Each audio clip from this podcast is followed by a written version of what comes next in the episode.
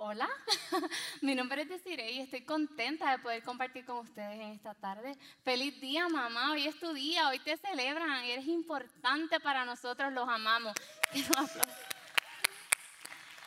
Qué gran bendición ser mamá, ¿verdad? Es, es algo que no sé cómo explicarlo. Yo creo que es algo tan maravilloso el ser mamá, el poder dar vida. Recuerdo cuando fui madre por primera vez. Yo tenía 19 años. Llovió poquito ahí entendí en ese momento el amor de Dios hacia mí. El poder dar vida, el poder, así como ahora, ¿verdad? El poder, también estoy embarazada. Soy de, esa parte de la iglesia embarazada. Tener a acción en mi brazo fue una de las experiencias más hermosas.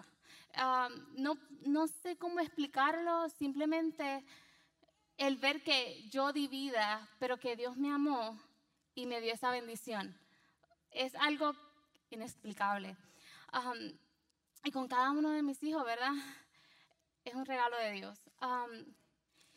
todo lo que sucede en nuestras vidas es el plan perfecto de Dios, sea bueno, sea malo, sea lo que no esperamos, pero Dios quiere ese propósito para nuestras vidas. Oremos. Espíritu Santo, ven, abre nuestro corazón Abre nuestra mente, Señor. Te pedimos que vengas. Espíritu Santo, te necesitamos. Amén. Sabes, hoy quiero hablarte sobre el Espíritu Santo como consolador. Sí, así es. Si alguna vez te has sentido desanimado, triste, con dolor, en depresión, con ansiedad, con angustia, sin esperanza? Yo también. Yo también. Y ahí en ese momento es donde tú y yo podemos sentir el Espíritu Santo obrar en nosotros como nuestro consolador. ¿Sabes? Gracias. Me da sentimiento tras que estoy hablando de, de Dios, ¿verdad? Estoy embarazada y todo te da más sentimiento. Pero así es, o sea, Dios estuvo ahí cuando más desanimada o con más depresión o con más ansiedad, el sonreír, pero por dentro estar destruida. El tratar de ser yo, pero por dentro mi corazón estaba roto por situaciones, por desánimo. ¿Sabes?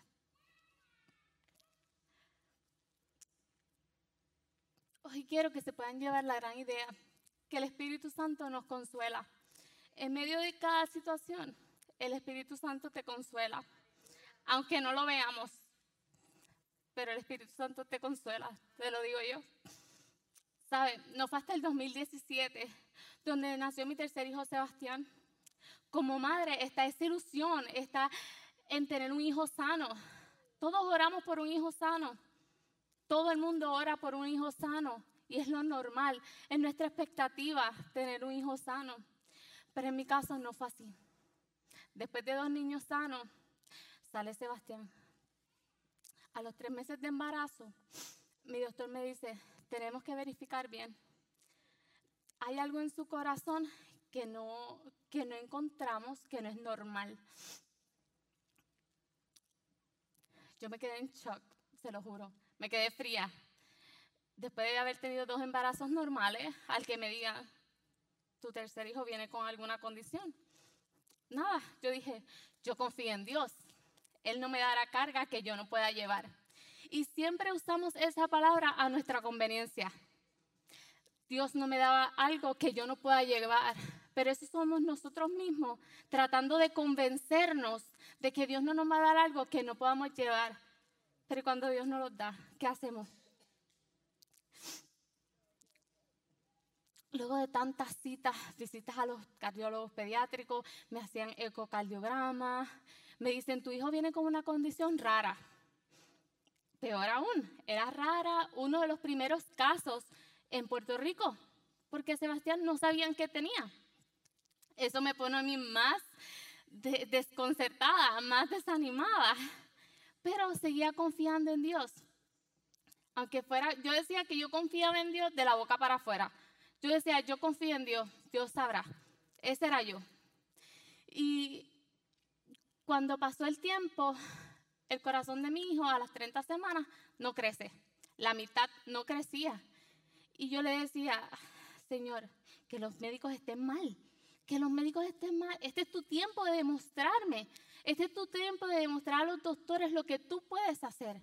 Y yo estaba en ese, como en esa pelea con Dios de que yo quería que Dios hiciera lo que estuviera o lo que yo quería, no el plan perfecto que Él tenía para mi vida.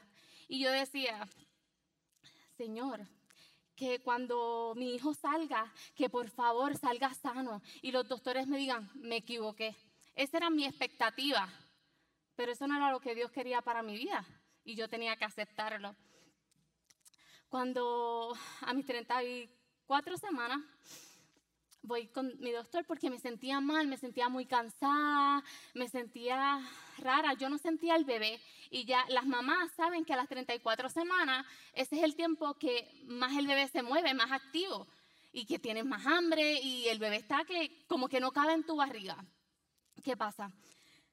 Voy al doctor y los, él me pone en las correas y escucho al doctor hablando y hablando y conectando con otros doctores y me dice, mamá, hay que hacerte una, emergencia, una cesárea de emergencia porque el bebé creemos que está muerto en tu barriga. Yo vuelvo y me quedo fría, me quedo en shock, no sé cómo actuar, no sé qué hacer. Y yo le digo a mi esposo, baby, ¿qué vamos a hacer? Y todo el mundo conoce a Axel. Él es bien pasivo, él es bien calmado, él todo es, vamos a orar, Dios sabrá, tranquila. Y yo soy todo lo contrario, yo soy bien hyper, yo necesito saber el por qué, a mí, a mí no me pueden calmar así, yo soy bien, dime, yo necesito que Dios baje y me lo diga. Así era yo. Y mi esposo es todo lo contrario, él es mi paz, él me ayuda a calmarme en medio de todo. Entonces mi bebé no tenía latido, no se escuchaban. El doctor dice, creo que el bebé está muerto. So, fue un momento tan impactante como mamá que, no sabía, no sabía cómo actuar para mí yo era muy joven, y eso era lo que yo decía. Y yo me acuerdo estaba en esa sala del hospital con las luces blancas y yo le decía, Señor, por favor, que Sebastián llore, que Sebastián esté bien. Y yo seguía pidiendo y rogándole a Dios que fuera su voluntad, pero que Sebastián estuviera vivo. Era su voluntad, pero bajo mi, mi conveniencia.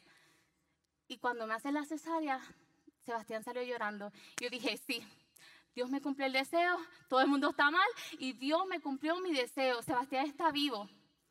Pero no era así. Sebastián no duró ni una hora con oxígeno. Él mismo respirando. Lo entubaron, él estuvo grave, su propia sangre estaba dañada. Son casos que literalmente no hay explicaciones, solo Dios sabe.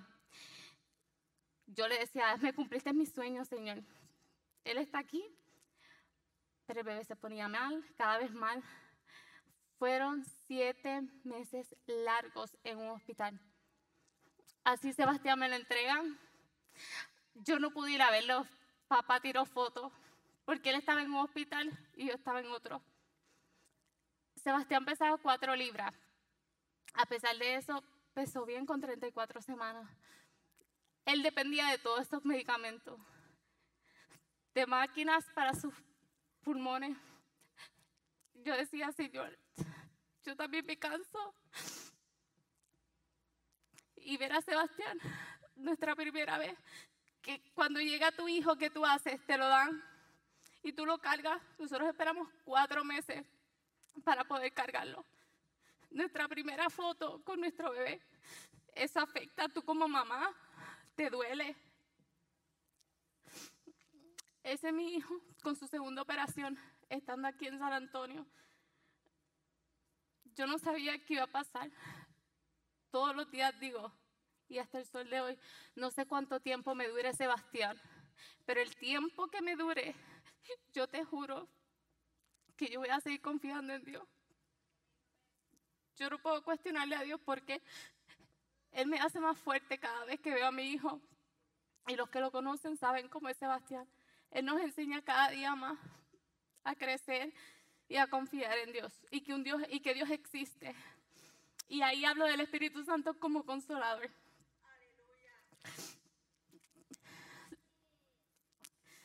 Meses de incertidumbre, operaciones, infecciones, de yo encontrarme con el Espíritu Santo como consolador.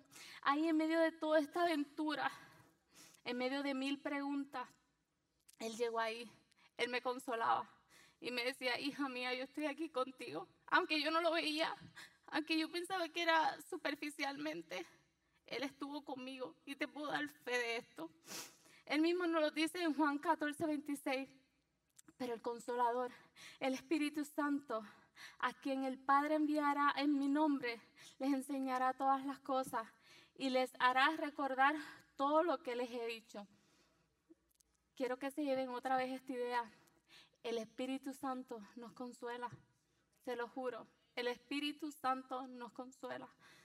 Así como la dulce voz de un padre amoroso es capaz de calmar el llanto de un niño, los susurros del Espíritu pueden quitar nuestros miedos, darnos, darnos paz en todas las incertidumbres de nuestras vidas y consolarnos en cada situación. El Espíritu Santo nos puede llenar de esperanza y aprender a confiar. Él quiere abrazarnos, iglesia. Él quiere abrazarnos y consolarnos en cada situación que estemos pasando, no importa cuál. Para mí, la situación de mi hijo era la peor. Yo me sentía que yo, mi mundo se acabó. Para mí era lo peor. Pero estar en el hospital, ver bebés muriendo, yo decía, si Dios me ama, porque si Él me tiene a mi hijo aquí, ¿quién soy yo para reclamarle? Si aún mi hijo está vivo, si aún mi hijo está tratando de vivir, ¿quién soy yo para jugar? Cuando más quiero entrar en el punto número uno, el Espíritu Santo te abraza. Cuando más desánimo, dolor y angustia yo tenía, el Espíritu Santo me consolaba y me decía, yo estoy aquí, yo te abrazo, yo soy tu Padre y te amo. Y esas palabras me las recordaba cada día de mi vida, junto con el proceso. Yo estoy aquí, yo te abrazo, yo soy tu Padre y yo te amo. Me gustaría que vieran una foto de Sebastián. Dios estaba en cada detalle. Que Sebastián estaba recién operado ahí y las enfermeras escribieron, te amo mamá. Gracias por tu, amor y tus oraciones. Feliz Día de las Madres. Eso fue en el 2017, cuando mi hijo apenas estaba recién operado. Dios tenía cada detalle. Y Dios lo tiene para tu vida y para la vida de cada uno de ustedes. No solamente la mía, yo solo decidí creer. Y por creer, Dios me demostraba. Y el Espíritu Santo como consolador nunca me soltó, nunca me abandonó. Me abrazaba en los momentos más fuertes de mi vida. Y ahí yo vi que el amor de Dios sí existe. Confiemos en Él, creamos en Él, no importa dónde vayamos, él nos guarda, Él nos guía. Él está con los brazos abiertos esperando iglesia. Cuando te digo, Él está con los brazos abiertos esperándote, es real. Es real, no importa qué prueba tú estés pasando, Él está con los brazos abiertos esperándote. Él no te suelta. Pero muchas veces cuando estamos en la situación no lo vemos. Cuando estamos en la situación no creemos que Dios nos ama. Y ahí es cuando Él nos demuestra más su amor. Ahí es cuando Él quiere vernos. Ahí es cuando Él quiere extendernos la mano y decirte, levántate, hijo mío. Tú estás luchando, pero tú no estás luchando solo. Tú estás luchando conmigo. Él nunca nos suelta, iglesia. Cuando estaba en este proceso de mi hijo, yo tenía mucha gente a mi alrededor mi familia, mi mamá, mi papá, mis suegros, mi suegra, mi esposo, amistades, gente que oraba. Eh, estaba en Puerto Rico donde estaba mi gente, pero yo me sentía sola, me sentía vacía. Pero ¿sabes por qué? Porque Dios quería que mi encuentro fuera con Dios, no con la gente. Dios quería que en vez de yo llamar a alguien, yo lo buscara a Él. Y eso era lo que yo tenía que entender. Iglesia, es más fácil llamar a tu vecino, a tu mamá, a cualquier persona que buscar a Dios. Y esto es súper real. Se te hace más fácil llamar que decirle y decirle, oras por mí. No, iglesia, Dios te escucha tu oración. Dios escucha cuando tú oras, aunque sea, gracias Señor, Él está viendo tu cambio. Aunque sea, Señor, aquí estoy, heme aquí. Dios te escucha. Y estoy hablando súper en serio. A veces pensamos que es más fácil llamar a la persona o llamar al pastor. Pastor, ¿puede orar por mí? El pastor va a orar por ti, pero Dios quiere escucharte a ti. Dios quiere que tú te y que tú te rindas hacia Él y le demuestres que tú vas a cambiar y tú lo necesitas en medio de la situación. Y así fue. Dios quería mi encuentro con Él y no con los demás. Tenía tantas llamadas iglesias de incertidumbre emocional, o sea, emocionalmente yo estaba drenada, yo apenas comía, yo, la depresión estaba a nivel más fuerte de mi vida. Yo me sentía una nube, yo no podía creer lo que me estaba pasando. Y yo siempre decía, porque a mí yo no soy mala, porque a mí si yo soy joven, porque a mí si yo no sé cómo hacerlo, porque a mí si tú dices que yo soy tu hija. Y yo le reclamaba a Dios mientras el Espíritu Santo me estaba consolando. Pero yo seguía reclamándole a Dios que porque Él me escogió a mí. Pero si Él no me hubiera escogido a mi iglesia, yo no pudiera hablar del Espíritu Santo como consolador aquí arriba. Yo te estoy hablando de lo que Dios hizo en mi vida y lo que Dios puede hacer en tu vida. Dios no es un Dios de una persona. Todos somos sus hijos. Todos. A todos Él nos ama. Él murió por nuestros pecados. Y yo te juro, iglesia, por más pecados que hemos hecho, si tú te arrepientes, Dios nunca te va a dar la espalda. Dios te va a seguir dando la misma mano que te va a dar desde el primer día. Eso te lo aseguro. Y Dios me cogió a mí. Y ahí entendió que Dios no te busca por requerimiento, por edad, por color, por raza. No, Dios te busca por tu corazón y quiere tu obediencia. Y te lo digo bien claro, a Dios no tenemos que entenderlo, a Dios tenemos que obedecerlo. Con esa simple palabra, yo entendí que a Dios no tenemos que, entenderlo, solo tenemos que obedecerlo, iglesia. No lo cuestionemos, yo lo cuestioné por mucho tiempo, porque el dolor de una mamá, de una madre, es difícil. Pero ¿quién es Él? Él es más poderoso que nada. ¿Quién soy yo? Y llegó ese momento, yo sentada en la silla del hospital y le dije al Señor, ¿sabes qué? No te voy a pelear más, no te voy a cuestionar más, no voy a seguir luchando contra la corriente. ¿Sabes qué? No lo voy a hacer.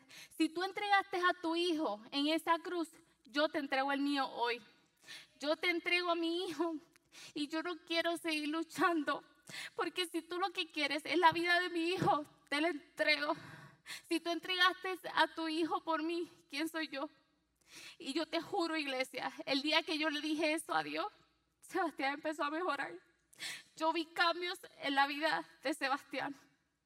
Y no fueron cambios de que hoy estaba mal y mañana va a estar bien, sino cambios de que su sangre empezó a funcionar, con ayuda de los doctores. Dios incluía cada situación. Dios tenía todo perfecto. Él estaba esperando que yo me rindiera, que yo entregara a mi hijo para él trabajar conmigo. Hasta los doctores decían, no sé qué está pasando. Y yo le decía que yo estoy confiando. Yo estoy confiando. Y a veces usamos la palabra confiar, pero no sabemos el significado. O a veces usamos la palabra fe, pero no tenemos fe. O no tenemos la suficiente fe para creer. Y ahí Dios nos enseña cada día. Sin imaginar que este proceso de Sebastián, yo pensaba que era Sebastián, el que iba a cambiar, el que nos iba a enseñar. Y no, en este proceso la que cambió fui yo. A la que Dios tocó fue a mí. Y fue duro, se lo juro, iglesia, fue duro. Con mis 24 años que tenía cuando tuve a Sebastián, fue duro. Porque yo no tenía experiencia. O al menos yo pensaba que yo no tenía experiencia, pero Dios me escogió a mí. Y hasta el sol de hoy te puedo decir que Dios ha sido más que fiel. Si no fuera por Él, yo no estuviera aquí hablando con ustedes sobre el Espíritu Santo como consolador. Porque Él siempre estuvo ahí. Él nunca me soltó. Y por Él yo pude salir de la depresión, de la angustia, de la ansiedad. Porque iglesia, porque si no fuera por Él, no estuviera aquí. Vuelvo y se los digo. Porque la depresión es algo que te come. La depresión es algo que tú no quieres salir de tu lugar de confort. La ansiedad es algo que no te deja vivir. Pero tú decides. Inclusive, el mundo te da los brochures, los papelitos de cómo llevar la ansiedad, de cómo llevar la depresión, de qué podemos hacer. No es que está mal que busques ayuda, pero si Dios no está la Biblia, que nos lo dice todo, porque siempre tenemos que buscar la segunda opinión. Es así. En Romanos 8:26 dice, además el Espíritu, además el Espíritu Santo nos ayuda en nuestra debilidad. Por ejemplo, nosotros no sabemos qué quiere Dios que le pidamos en oración, pero el Espíritu Santo obra para nosotros con gemidos que no pueden expresarse con palabras. Mantengámonos orando, iglesia, y hablando con Él. Digamos qué es lo que tú y yo necesitamos y nunca olvidemos de dar las gracias por todo lo que Él ha hecho en nuestras vidas. No nos preocupemos, Él está con nosotros. Quiero volver a repetirlo, no nos preocupemos, Él está con nosotros y nos protege. Y ese es el segundo punto que quiero llevar y quiero que se lo lleven y quiero que lo repitan. Confía en el Espíritu Santo. Es real, confía. En este mundo tendremos aflicciones, vendrán pruebas, tendremos muchas situaciones que van a estar fuera de nuestro confort, de nuestra zona. Pero ¿qué vamos a hacer?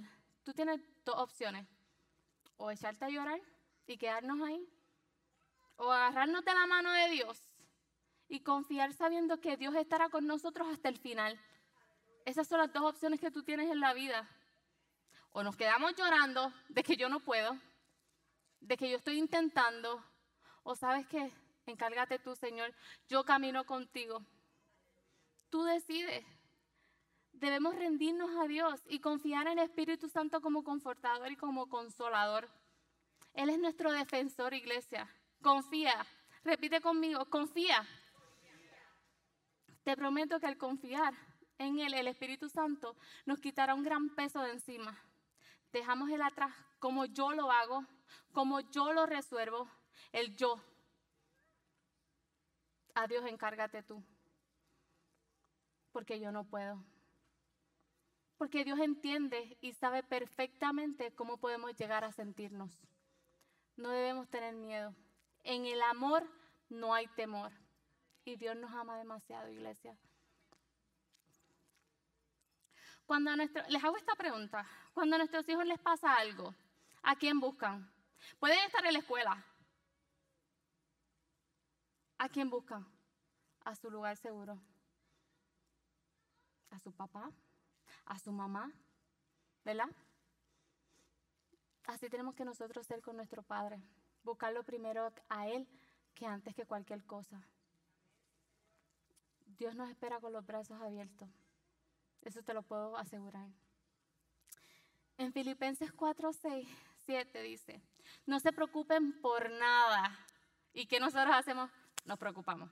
Pero dice, no nos preocupemos por nada. En cambio, oren por todo Oren por todo, díganle a Dios lo que necesitan y dele gracias por todo lo que Él ha hecho. Así experimentarás la paz de Dios que supera todo, todo lo que podemos entender. La paz de Dios cuidará tu corazón y su mente mientras vivas en Cristo Jesús. Si ahí no lo está diciendo, ora por todo. Denle gracias a Dios por todo, por lo bueno y por lo malo. que de cada una de esas cosas vamos a aprender algo. Te lo aseguro, iglesia, vamos a aprender algo, sea bueno, sea malo. Pero de lo malo se, formará un propósito, se formará en esto que yo estoy aquí hoy, en que yo no me atrevía a hacer una bienvenida, en que yo le cuestionaba a JP, ¿por qué a mí? Y me enojaba. y él te lo puede decir. Y él le decía, yo no quiero. Y mírame aquí hoy. Pero yo no pudiera estar aquí si no es por Dios, si no es por el Espíritu Santo. Y en este versículo Pablo nos habla y nos dice que nuestra solución es orar por todo. Que confiar en Dios te trae paz. Su paz guardará tu mente y tu corazón. Supera todo lo que tú y yo podamos entender. Él está contigo, iglesia. Elimina el miedo. Y te, y te dice, sigue conmigo. Él nunca te va a soltar. Yo quiero que tú veas una foto de Sebastián y mío. Y ese es el bebé que estuvo tantas veces al lado de la muerte. Pero Dios nunca dejó que ese niño se muriera. Porque él tenía un propósito. Porque el Espíritu Santo lo consolaba a él.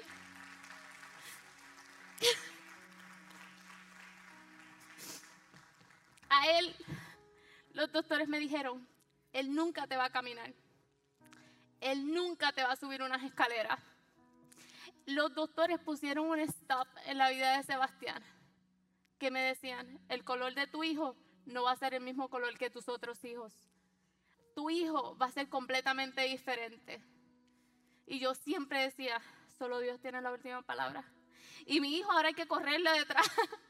y es tremendo. Y, y, nos alegramos y nos gozamos por eso. Nos vuelve loca. Loco también la papá. Pero sabes que ahí Dios nos demuestra su fidelidad y su amor. Y no solamente te lo estoy diciendo que lo hizo con mi hijo, Él lo va a hacer contigo y con cada uno de ustedes. No importa el proceso en que estés pasando. Mi ejemplo de vida fue Sebastián. Pero aquí cada uno tiene un ejemplo de vida. Cada uno de ustedes se han tenido que superar por algo, ya sea enfermedad, quiebra, sin dinero, a veces sin tener comida que ofrecer a tus hijos. Pero sabes qué? Dios nunca te deja, nunca te abandona.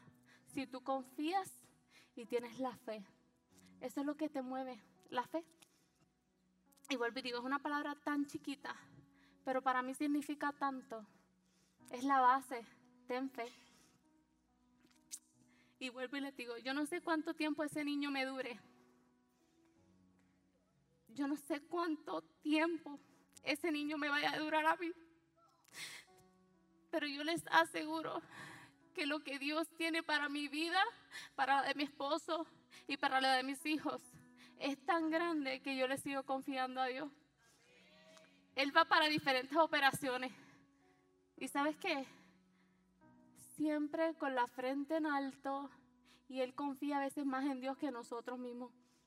Él sale de las operaciones y me pide una guitarra porque él quiere tocar. él quiere ser Jairo. Él quiere ser JP. Él quiere ser alguien de la iglesia. Él quiere tocar batería. Y solo tiene cinco años. Iglesia, a veces debemos ser como un niño y olvidarnos que somos adultos y confiar, seguir confiando. Te digo esto, porque lo viví. Porque el Espíritu Santo estuvo conmigo como consolador. Y es esa paz que yo no te puedo explicar. Es esa paz que en medio de que yo estoy llorando, en medio de que ya yo no aguanto, algo me calma. Algo me dice, yo estoy aquí. Tú eres mi hija. Tú eres mi princesa y yo no te voy a soltar. Y el Espíritu Santo siempre te va a consolar cuando tú lo permitas. Él vive en nosotros. Solo depende que lo dejes. Que dejes que el Espíritu Santo abra tu corazón y tu mente.